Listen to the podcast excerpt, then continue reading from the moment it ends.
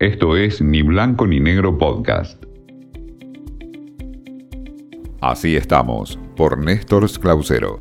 Hola, ¿qué tal? El gusto en saludarlos. Hoy les traigo una reciente investigación de la ONG Luminate que destaca que el 55% de los usuarios argentinos dentro de Internet aumentaron el consumo de noticias profesionales durante la pandemia. Este detalle lo destaca Guillermo García, que es profesor de comunicación audiovisual en la Universidad de San Martín.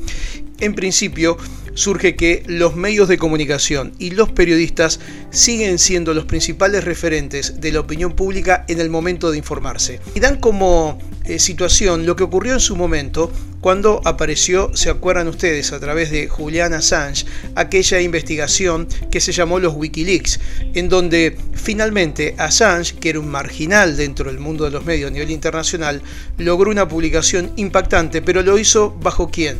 Bajo un puñado de diarios a nivel mundial como New York Times, The Guardian o la propia diario La Nación aquí en la Argentina que le dieron una credibilidad mayor.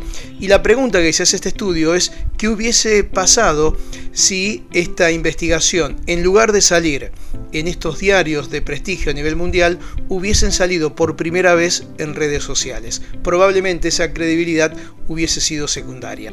Muchos pueden preguntarse si esto lleva a decir que las distintas redes sociales no son importantes y la respuesta obviamente no es así. La respuesta es que son importantes, pero son un formato que tienen a millones de individuos que de manera casi anárquica publican cuestiones que a veces ni siquiera son hechas por humanos, sino también por robots como lo estamos viendo en este momento. Pero también es cierto que los medios de comunicación y los propios periodistas son los principales referentes en las redes sociales también cuando aparece información dura. En concreto, lo que se está observando según este trabajo y que tiene que ver también y mucho con la Argentina es que a pesar de todas las versiones que existen en torno a las redes sociales, al periodismo y a los medios tradicionales, la información con credibilidad, la opinión pública, al menos en la Argentina y se cree que a nivel internacional, sigue estando referida a periodistas y a medios de comunicación conocidos, más allá de consumirlos directamente con esos medios o a través de las redes que ellos manejan.